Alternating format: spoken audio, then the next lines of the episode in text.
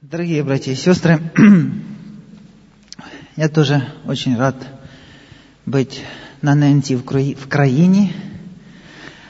И э, сегодня мы начинаем вместе с вами неделю холодного душа, хотя я вот сидел и мечтал о душе горячем.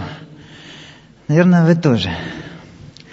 Значит, э, в самом начале я хочу сделать несколько вот таких вот оговорок. Первое – дорогие мои пожилые братья и сестры, э, я люблю очень пожилых, э, и не только пожилых, и бородатых, и вот я люблю, но если вы уж простите, я буду общаться сегодня в первую очередь с молодежью. Э, вы знаете, бывают такие моменты, когда я прихожу домой или приходил домой, у меня были маленькие дети, и вот приходишь в галстуке, становишься на четвереньки и начинаешь общаться. Это же нормально. Но вот ненормально с более э, старшими детьми как-то по их, на их языке общаться. Вот, поэтому, может быть, что-то будет из того, что я буду говорить, или как я буду говорить, ну, не совсем привычным для вас – ну, простите. Э, второй момент. Дорогая молодежь, братья и сестры, э, мне бы хотелось с вами общаться э, больше, чем просто э, вот во время служения, во время холодного душа. Поэтому вы сможете в течение недели и не только в течение недели контактировать со мной в интернете. Оказывается, даже в Киеве есть интернет. Вот. Вот, поэтому э, у меня есть, я завел блог, не блог, а блог. Поэтому вы можете заходить ко мне на блог. Через две минуты, не через две минуты заходить, через две минуты будет ссылка. Через две минуты вы сможете э, записать ссылку на блог, туда заходить. Я там буду коротко выкладывать то, о чем я говорил вечером. И вы сможете зайти и в комментариях поругаться, сказать лисичный, что ты говорил. Вы сможете там же на блоге, наоборот, восхититься, но не мной. Вы можете на блоге, там в комментариях ну, поспорить друг с другом или еще что-нибудь. И кроме этого, вот еще адрес электронной почты, если кому-то блога мало, вы можете просто написать письмо. И я обещаю вам, по крайней мере, в течение этой недели на все ваши письма, только пишите там ссылочку, делайте, что вы с холодного душа, я обещаю на все ваши письма отвечать. Ну, адрес электронной почты запоминается очень легко. Алекс, ну, там вот э, кто он и дальше. Зау.ру. Хорошо. Но и э, последние несколько э, вот таких предварительных замечаний. Только вот, вот то, что я сейчас скажу, вот услышьте правильно. Мне нравится с молодежью проповедовать в кавычках. Вот я не знаю, получится или нет, Э, вот в Зауске иногда получается. Ну, надеюсь, что в Киеве тоже что-нибудь из этого получится. Проповедовать эм, в стиле... Э, ну, не пугайтесь. В стиле джаз. Адвентисты и джаз. Ну, э, что я имею в виду? Я не увлекаюсь джазом, но насколько я понимаю, в джазе нет одного, только одного ведущего голоса. В джазе есть некое сотворчество группы музыкантов. Но, может, среди вас есть продвинутые джазмены, вы меня потом опровергнете. Так вот, мне бы хотелось, чтобы э, в тот момент, когда я чего-то говорю, у нас был этот момент сотворчества – что имеется в виду? Вот э, когда идет проповедь, то Дух Божий действует на каждого человека, на меня.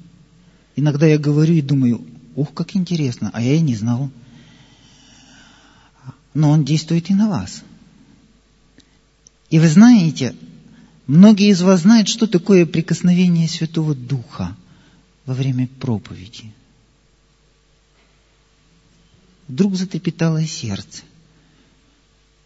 Вдруг захотелось просто помолиться. Вдруг захотелось стать так близко к Богу, и ты вдруг начинаешь понимать, как твое сердце жаждет к Богу живому. И ты знаешь, вот сейчас, вот сейчас, то, что сейчас, это Бог. И если вы вдруг почувствуете во время проповеди, что вам крайне надо, чтобы за вас помолились.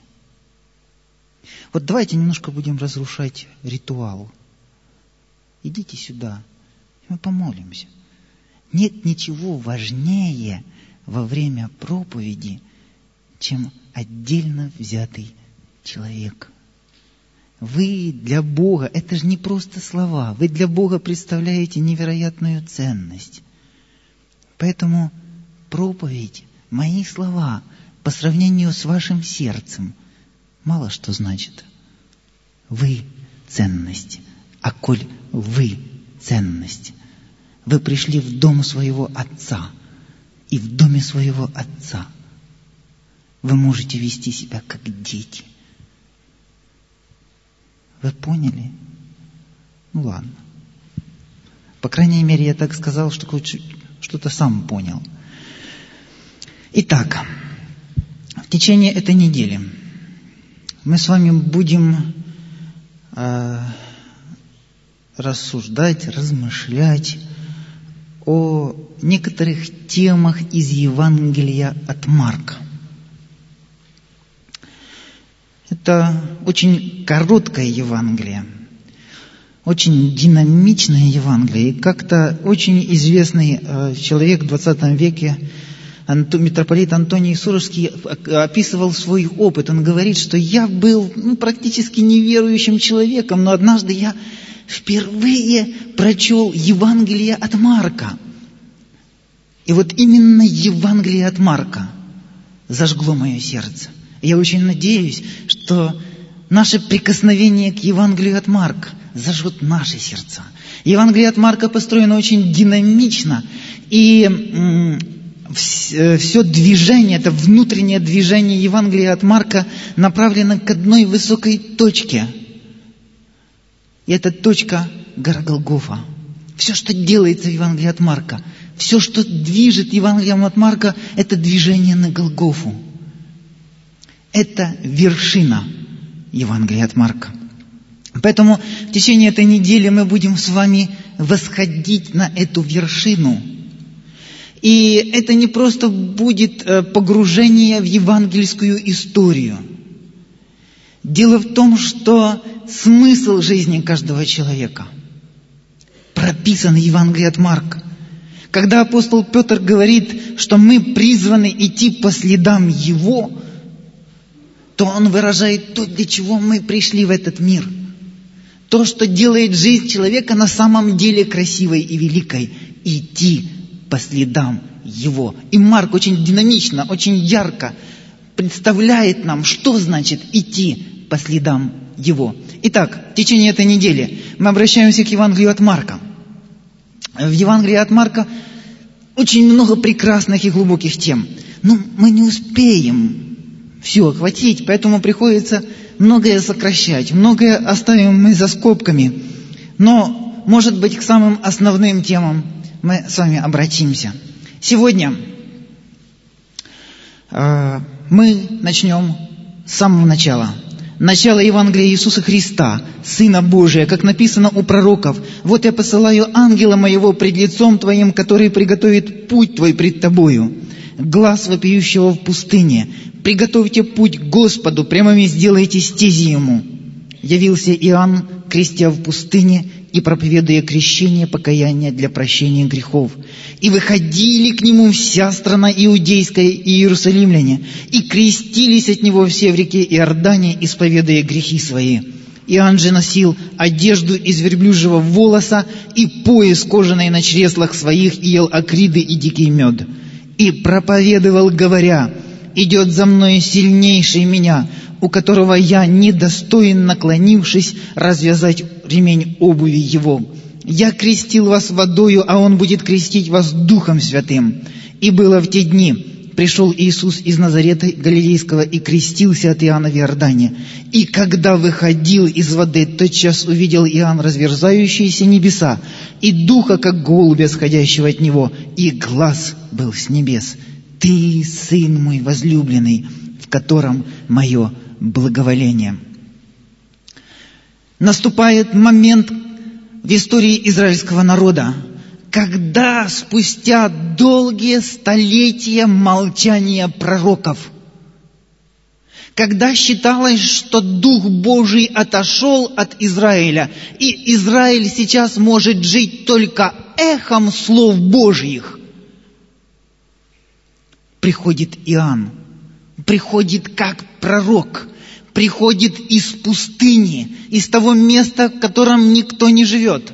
Приходит одетый как пророк, подобный пророку Илии, и начинает возвещать, «Покайтесь, ибо приблизилось Царство Божие». И вот что делает Иоанн? Он представляет израильскому народу весть о том, что наступили последние времена. Люди ждали последних времен – Люди считали, что когда наступят последние времена, Бог явит могущественную силу свою для того, чтобы очистить свой народ, освободить его от плена и приготовить его к встрече с царем царей, приготовить его к вхождению в Царство Божие, в, то, в ту область, в ту сферу, в то общество, в то царство, где будет править один только Бог. И вот что получается? Иоанн приходит и включает народ, ну, простите меня за умное слово, в эсхатологические ожидания. Что это значит? Вот наступило время. Ждать уже не, нельзя. Ждать это смерти подобно. Царь грядет. И поэтому вы должны изменять свою жизнь. Многие люди знали, что в их народе что-то не так. Они видели, как эм, народ не просто находится под властью э, римлян, они видели, как народ находится под властью греха. И вот в эпоху Иоанна Крестителя уже внутри израильского народа были предложены самые разные стратегии освобождения от греха для того, чтобы приготовить себя к встрече с царем. Наверное, вы что-то слышали и читали. Была община Есеев. Они, уход... они отделились, если можно так сказать, они создали свое изолированное сообщество, монастырь, свой монастырь, в котором считалось, они обретают подлинное спасение. Были фарисеи, которые тоже считали, что тот путь, который они предлагают – это единственный путь, на котором можно обрести спасение. Были зелоты, которые считали, что спасение народа в ножах, в мечах, в воинской силе. И вот приходит Иоанн, и он говорит, спасение народа в покаянии и оставлении греха – и у крещения. И вот Иоанн предлагает народу некое символическое действие. В его словах полнота мощи, полнота силы Святого Духа. Люди это слышат, люди это понимают. И обратите внимание, вся, пишет э, Марк, страна иудейская и иерусалимляне э, э, крестились от него в реке Иордане, исповедуя грехи свои – это удивительные слова. Где израильтяне получали прощение и освобождение от греха? Где? В храме. в Иерусалиме. А Марк говорит, приходит Иоанн, и люди идут от храма, от Иерусалима, там, где получали освобождение от греха, идут к Иоанну в пустыню креститься. И уже только это замечание свидетельствует о том, насколько весть Иоанна Крестителя потрясала людей, потрясала их жизнь до основания. Тем более, что само крещение по себе, некоторые исследователи говорят, это было символическое действие, потому что вы помните, что очень часто, когда э, в Ветхом Завете люди проходили через Иордан, случалось что-то необыкновенное. Ну, к примеру, где совершали служение Елисей и Илья? В районе Иордана. Как израильский народ попал в, обетован, в обетованную землю? Через Иордан. И вот это вот прохождение через воды, это был символический акт, свидетельствующий, наступило время освобождения.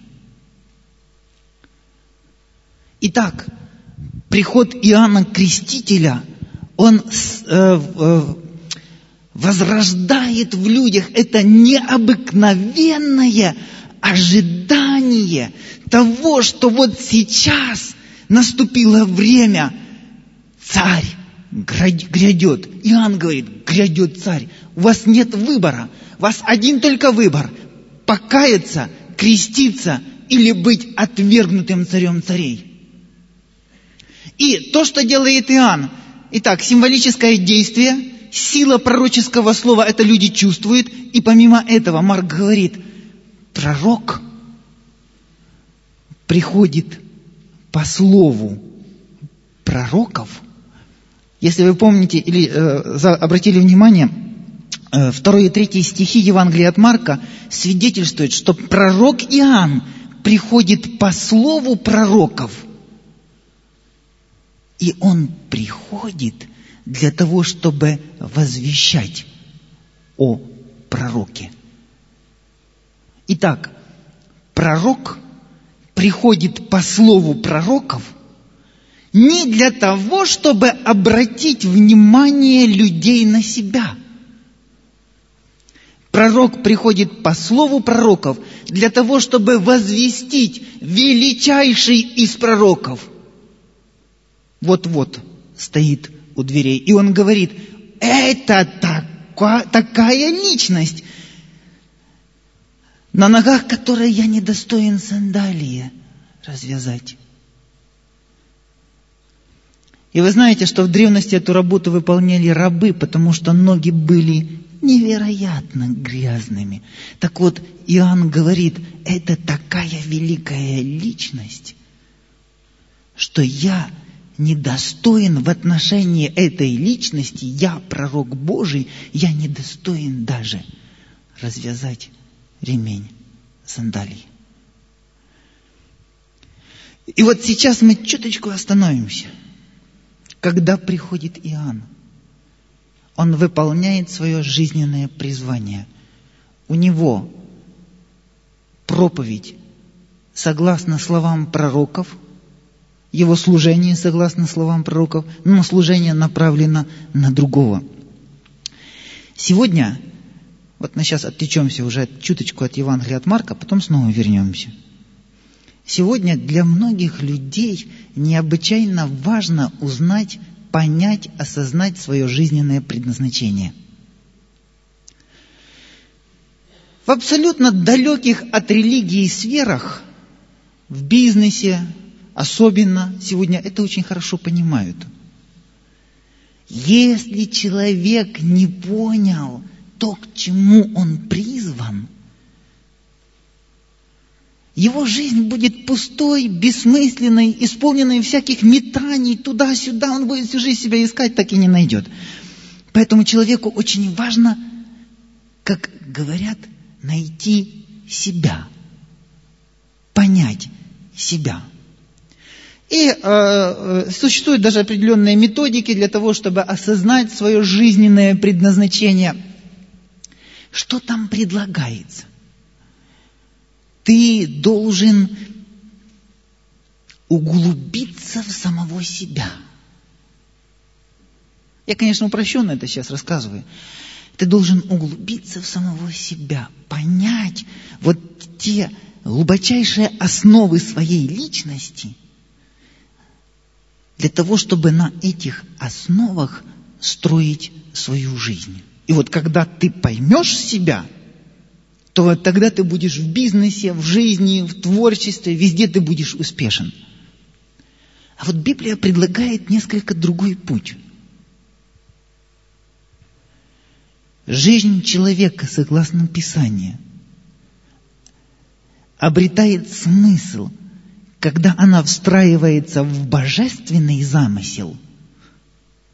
Итак, жизнь человека обретает смысл и величие, когда она встраивается в божественный замысел. И вот жизнь Иоанна встраивается в божественный замысел о нем. Пророк приходит по слову пророков. И этот божественный замысел моей личности, э, жизни заключается в том, в отношении моей жизни, заключается в том, чтобы в моей жизни раскрылся, раскрылось величие, слава, красота и глубина моего Отца Небесного. Итак, Иоанн приходит пророк по слову пророков для того, чтобы свидетельствовать о пророке. А зачем я пришел в этот мир? Что я здесь делаю? Можно закопаться в себя, но можно прислушаться к Слову. Твоя жизнь она в предвечном замысле Божьем. И вот это красиво потом разрабатывает эту тему апостол Павел. Он говорит, ты был в замысле Божьем от вечности. У Бога в этом мире случайных людей нет. Тысячи людей сегодня вырастают с осознанием своей ненужности, с осознанием того, что они лишние. Иногда им даже об этом говорят родители. Описание говорит, ты не можешь быть лишним, твоя жизнь не может быть пустой, потому что ты находишься в предвечном замысле Божьем. Бог мечтал о тебе. Тогда, когда тебя еще не было, Бог с великой любовью мечтал о тебе, еще тогда, когда не было твоих родителей, дедов и прадедов, но Бог знал тебя. И если ты по воле Божией пришел в этот мир, то ты здесь невероятно нужен. И когда я уже прихожу в этот мир, я спрашиваю, ну хорошо, а дальше что, Господи? Ну, я пришел. Моя подружка шьет такие красивые платья.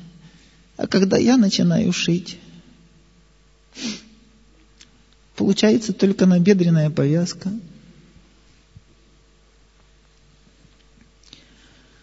Мой друг такой замечательный художник – но когда я пытаюсь подражать ему, то, Господи, ну ты же видишь, что получается. Даже обоями это назвать нельзя.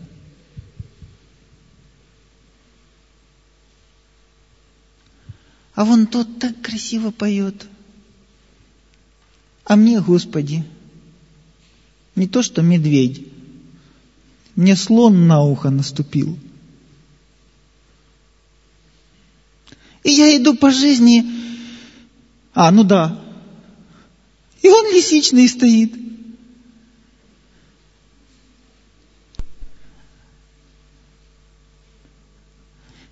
И даже без бумажки говорит. А я, Господи, когда выхожу что-то сказать даже с бумажкой,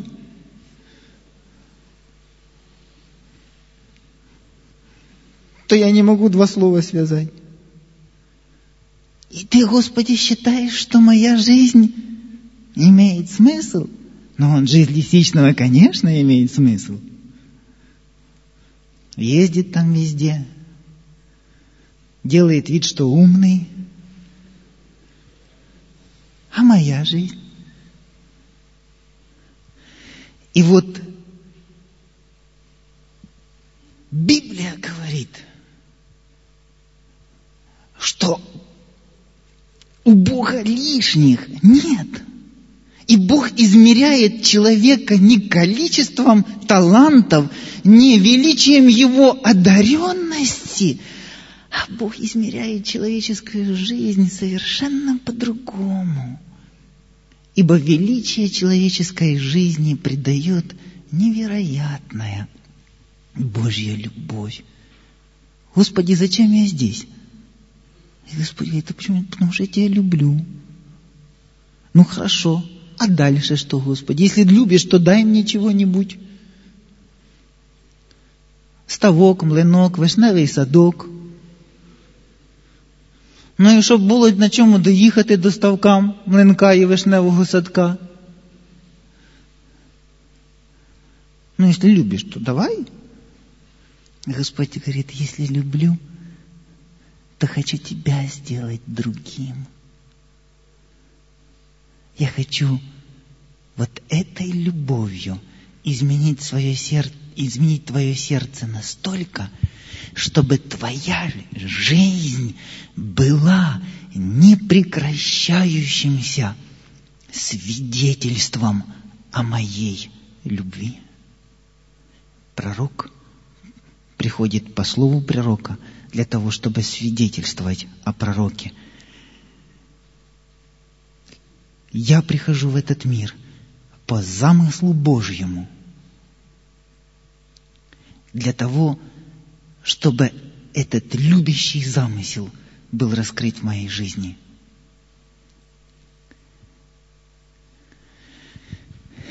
И вот теперь мы переходим к следующей части. И мы спрашиваем, окей, Господи, я понял. Вообще это классно, чтобы в моей жизни был раскрыт Твой любящий замысел. Ну, давай. Знаешь, Господи, я считаю, что для того, чтобы Твой любящий замысел был а, раскрыт, э, необходим пентхаус – ну, квартира, да, такая. Ну, что-нибудь такое на четырех колесах. И денег побольше. А вот Иоанн говорит о другом. Э, Марк говорит о другом. Иоанн приходит, и жизнь Иоанна становится моделью, как раскрывается Божий замысел.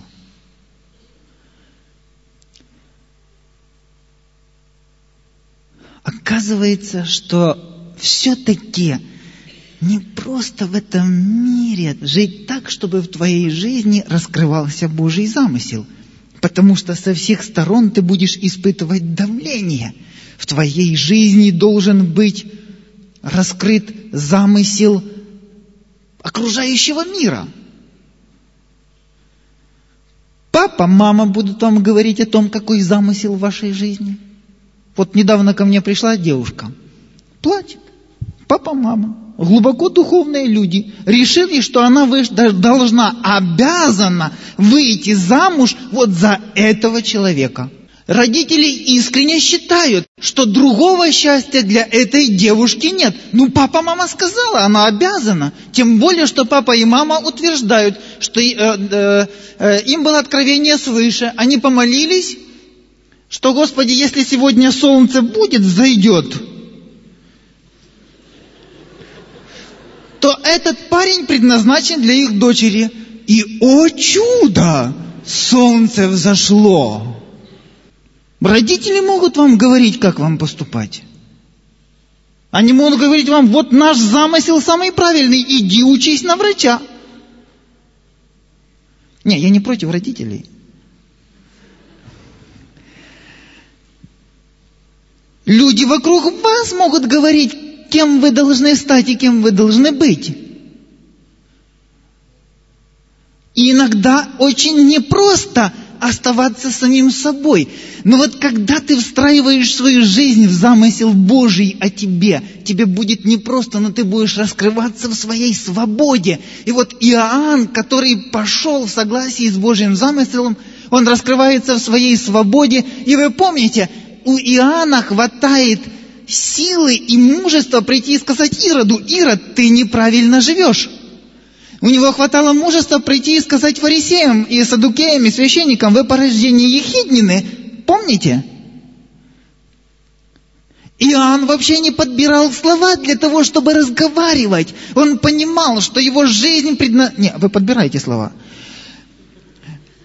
Э, Иоанн э, понимал, что его жизнь целиком и пол, в его жизни целиком и полностью должен быть выполнен замысел Божий, чего бы это ему, ему не стоило. И обратите внимание, вы помните, как закончил Иоанн? Договорился все-таки.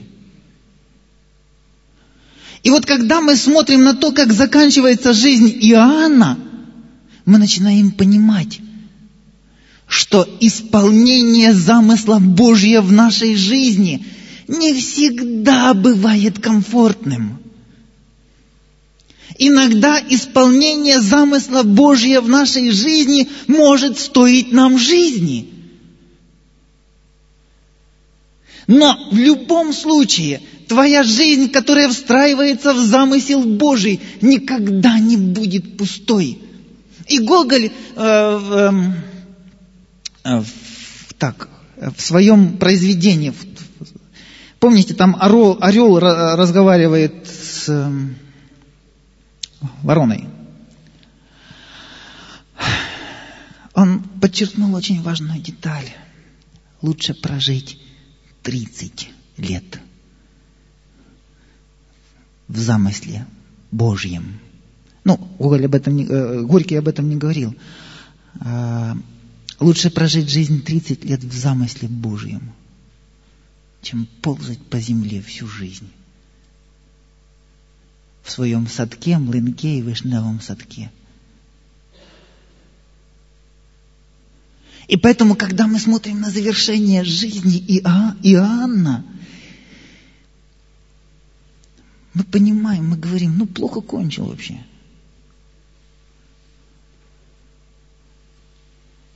А с точки зрения Писания плохо кончил или? Нет. Эта жизнь была по-настоящему великой. Послушайте, неважно, сколько лет ты проживешь, неважно, сколько денег у тебя будет, неважно, какую карьеру ты сделаешь, неважно, какие есть у тебя таланты, неважно, только одно – насколько твоя жизнь наполнена Божьим Духом, насколько ты открылся для реализации Божьего замысла в твоей жизни. И вот когда ты открываешься, когда ты следуешь за Ним, даже тогда, когда Он ведет тебя и долиною мрачной тени, ты понимаешь, жить классно – Слушайте, ну что лучше? Сидеть, положить ноги на стол, попивать Кока-Колу, смотреть телевизор на пол стены и думать, а навіщо я живу? Хм. І чи стоїть мені жити далі?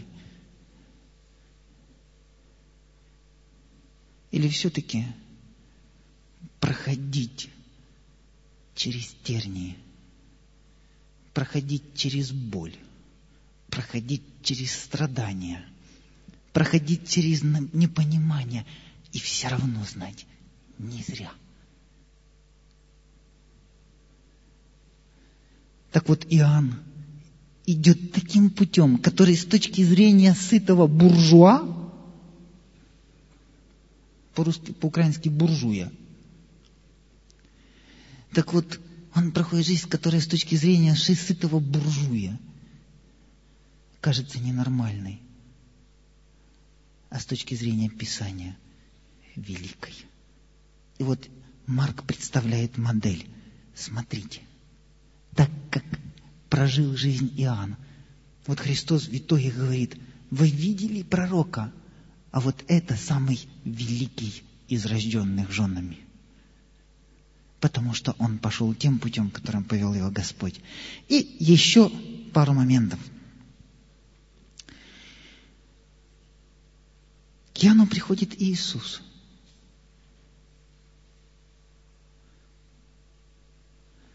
И крестится у Иоанна. Есть разные интерпретации крещения Иисуса. Одна из них очень, на мой взгляд, красива и глубока. Иисус, принимая крещение, по сути дела, символически представляет свои последующие шаги. Крещение – это символ смерти и воскресения. Христос, принимая крещение – принимает решение или принимает волю Божию в отношении своей жизни. В итоге умереть. И в крещении он выражает надежду в итоге воскреснуть. И для Иисуса величайший пророк Иоанн – становится величайшей моделью, если с Иоанном так поступили, то с Иисусом, избирающим идти по воле Отца, поступят не лучше.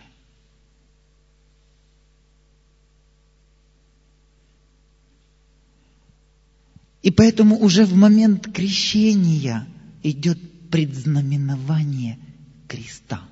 Крещение – это ориентир. Куда? Иду. К Голгофе иду. Поэтому Христа не восторгают чудеса. Он понимает, что не самое главное – это чудеса. Не самое главное даже то, что он говорит.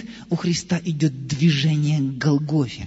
Поэтому Марк, понимая все это, встраивает, вы дома прочитаете шестую главу Евангелия от Марка, вы увидите, как Марк встраивает историю о казни Иоанна Крестителя в повествование о том, как ученики ходили и победоносно благовествовали по окружающим селениям. Даже бесов изгоняли, Марк пишет – и вот они приходят восхищенные, говорят, Господи, ну у нас вот, ты знаешь, как, сколько мы газет уже раздали. А Иисус потом говорит им, пойдите и отдохните. Так вот, между этим пойдите и отдохните и восторгом учеников вставка. История казни Иоанна Крестителя. И Марк не зря делает эту вставку. Он хочет показать, даже когда вы следуете за Господом, и ваше следование невероятно победоносно, вы должны не забывать, что когда вы на вершине, и мир вам рукоплещет, и мир говорит, ну, просто нет слов для выражения восторга, помните – то, где вы находитесь, ваши а, а, аплодисменты вам, это еще не вершина. Вершина в темнице, занесенным над головой топором. Вершина на кресте, со смеющимися и презирающими тебя людьми, которым ты отдал все. Вот там вершина. И если ты последовал за Иисусом, то ты последовал к этой вершине. Поэтому не удивляйся.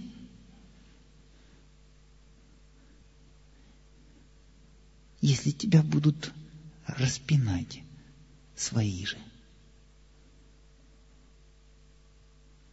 Если ты пошел за ним, и если в твоей жизни будет раскрываться замысел Божий и характер Божий, то самые близкие, может быть, причинят тебе самую большую боль. Но как пишет пророк Исаия, только те, которые пошли за ним. Помните, Иисус в 53 главе Исаии прошел все, как агнец был безгласен, а в конце Исаия пишет в 53 главе, на подвиг души своей он будет смотреть с довольством. Чего вы хотите от своей жизни? К какому итогу вы идете? Я, ну так получилось, ну, ну, немного так учился. Я постоянно себя спрашивал. Вот я живу в преддверии встречи с Иисусом. Я хочу, чтобы во время встречи с Иисусом все-таки моя жизнь оказалась весомой. И я буду идти на встречу с Иисусом с дипломом Заокской духовной академии. Господи, видел? Это будет иметь значение? Господи, а ну, ну ты посмотри, ты помнишь, как у меня там, вот я в Киеве проповедовал, это будет иметь значение? М-м.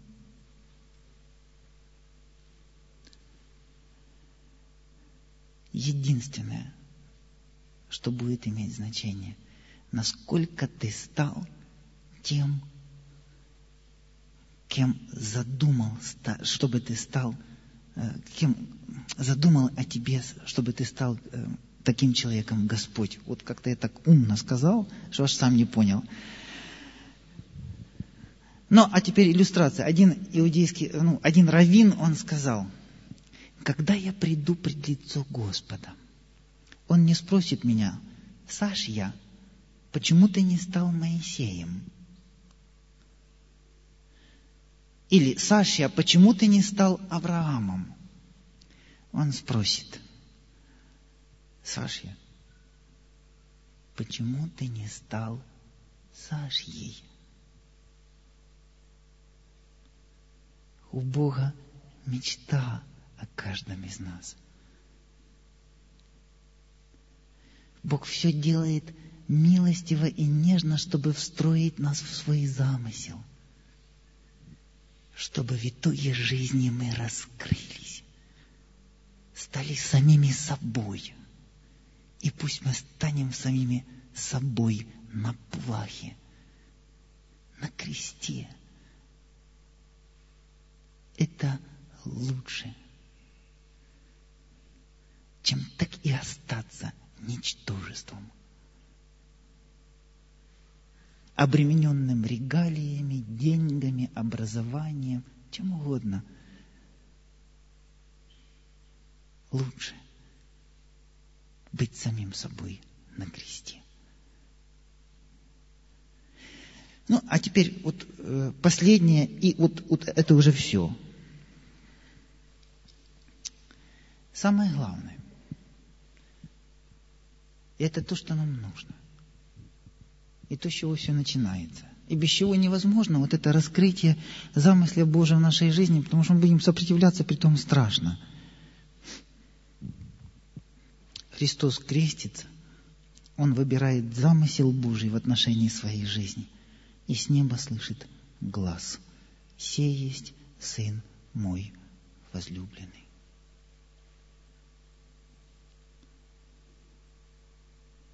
И вот Господу – крайне важно, чтобы мы не просто восприняли вот такую героическую модель жизни, как у Иоанна или как у Иисуса.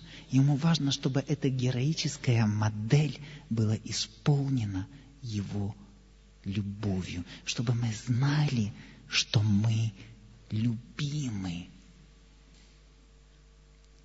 Поэтому вот этот вот глаз с неба, в котором раскрывается замысел Божий об Иисусе. И если вы почитаете «Желание веков», вы увидите, что этот, в этом гласе, этот глаз обращен не только к Иисусу, было к Иисусу, а ко всем поколениям детей Божьих во все века. Так вот это очень важно, чтобы сердце наше услышало этот глаз. Ты, ну ты же не представляешь, какое ты чудо как же ты любим. И нет ничего дороже, чем ты. Нет личности ценнее в этом мире, чем ты. Ты можешь ненавидеть себя. Ты можешь презирать себя. Мир может ненавидеть тебя и презирать тебя – все в мире может говорить тебе о том, что ты шелуха, ты мусор этого мира. Опыт твоей жизни может свидетельствовать тебе о твоем ничтожестве. Но есть еще голос Божий, определяющий, кто ты есть. Однажды я уже я в 1983 году принял крещение. Я 16 лет был в церкви. Четыре года я, или пять лет я уже был пастором. Я много говорил людям о многом. Ну, пасторы ж много говорят. Это был день, который я никогда не забуду. Этот день перевернул мою жизнь. Я стоял на перроне, на станции, встречал. Это был день защиты моей кандидатской диссертации. Я стоял на станции, встречал э, поезд. Поезд уже подходил. Несколько дней до этого были посвящены большущей суете. Я мало спал и практически не... не. Давайте честно. Я вообще не читал Библию. Но периодически молился. Ну, бывает, пасторы тоже Библию не читают. Ну, по крайней мере, я. И у меня была большая тоска по Библии. Я изголодался по Божьему Слову, и я взял с собой на перрон Библию, она такая маленькая у меня была с замочком. Я вышел на перрон, и пока подходил поезд, я молился. И говорил, Господи, знаешь, аж так на душе пусто. Я устал без Тебя. Господи, Ты по милости Твоей, ну, скажи мне чего-нибудь. И вот в этот момент я открыл книгу пророка Сафонии, ну, сама открылась. Третья глава, этот стих у меня был подчеркнут – Господь Бог твой среди тебя, Он силен спасти тебя, возвеселиться тебе радостью, будет милостив по любви своей, будет торжествовать о тебе с ликованием.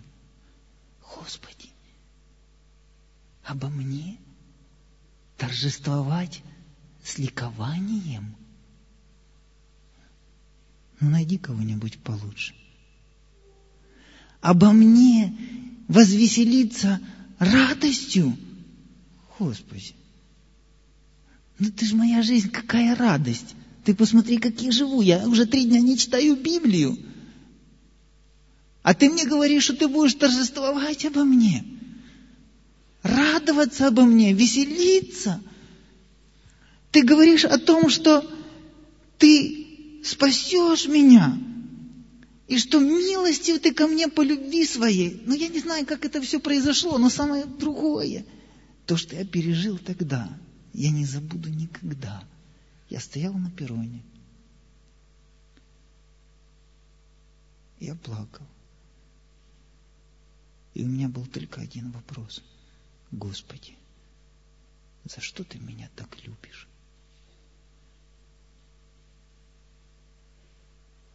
И я понимал,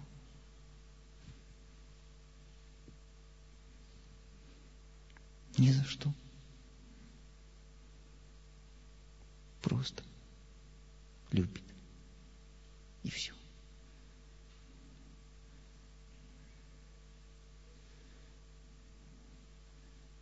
И когда ты знаешь, что ты любим ни за что,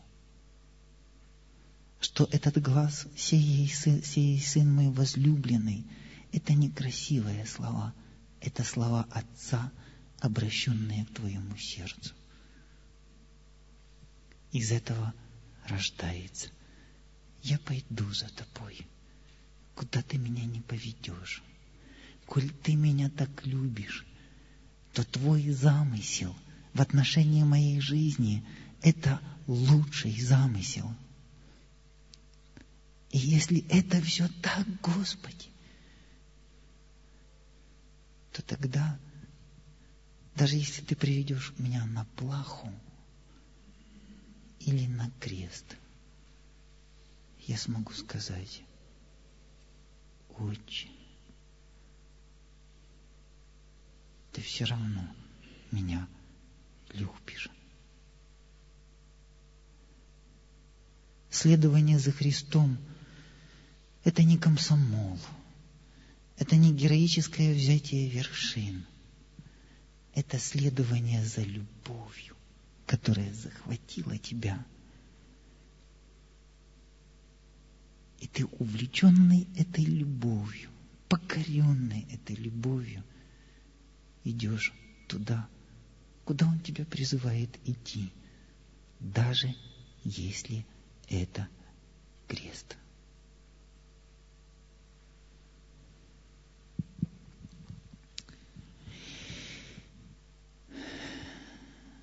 Ну вот я много сказал, и не совсем по делу. Но мне хотелось бы сейчас помолиться. И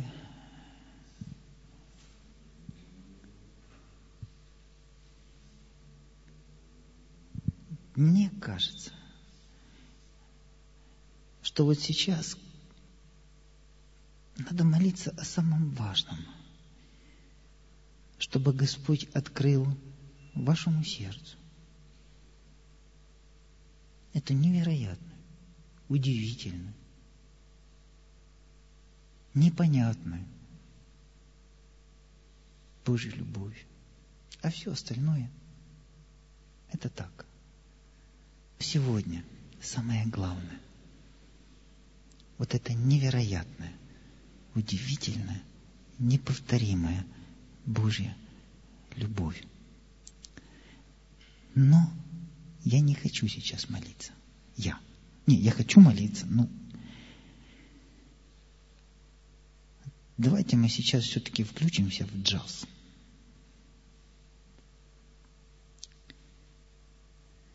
Вначале молодежные руководители молятся, ну, пускай они молятся вначале. А сейчас не молодежные руководители. Простые смертные.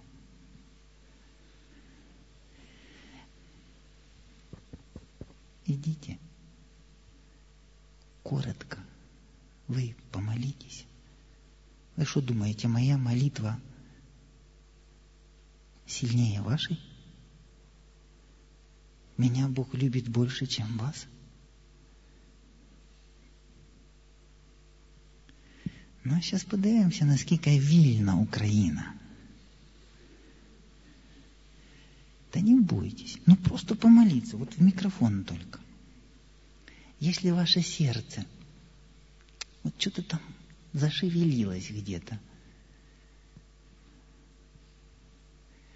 Ага, я знаю, как это бывает. Ага, пойду молиться, а кто-то скажет, а, пошел.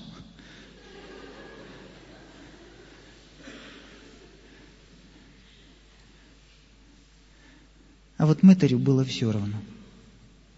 Он просто... Он знал, как ему надо Божья любовь. Поэтому он, ему все равно было, что думает фарисей. Он говорил, Господи, ко мне будь милостив. Другими словами, яви любовь ко мне, грешнику. Понимаете? Потому что он перед Богом стоял. Я знаю все это. А что подумает? А потом подружки или друзья скажут, ну что с тобой? Ты, ты, ты... Да не бойтесь.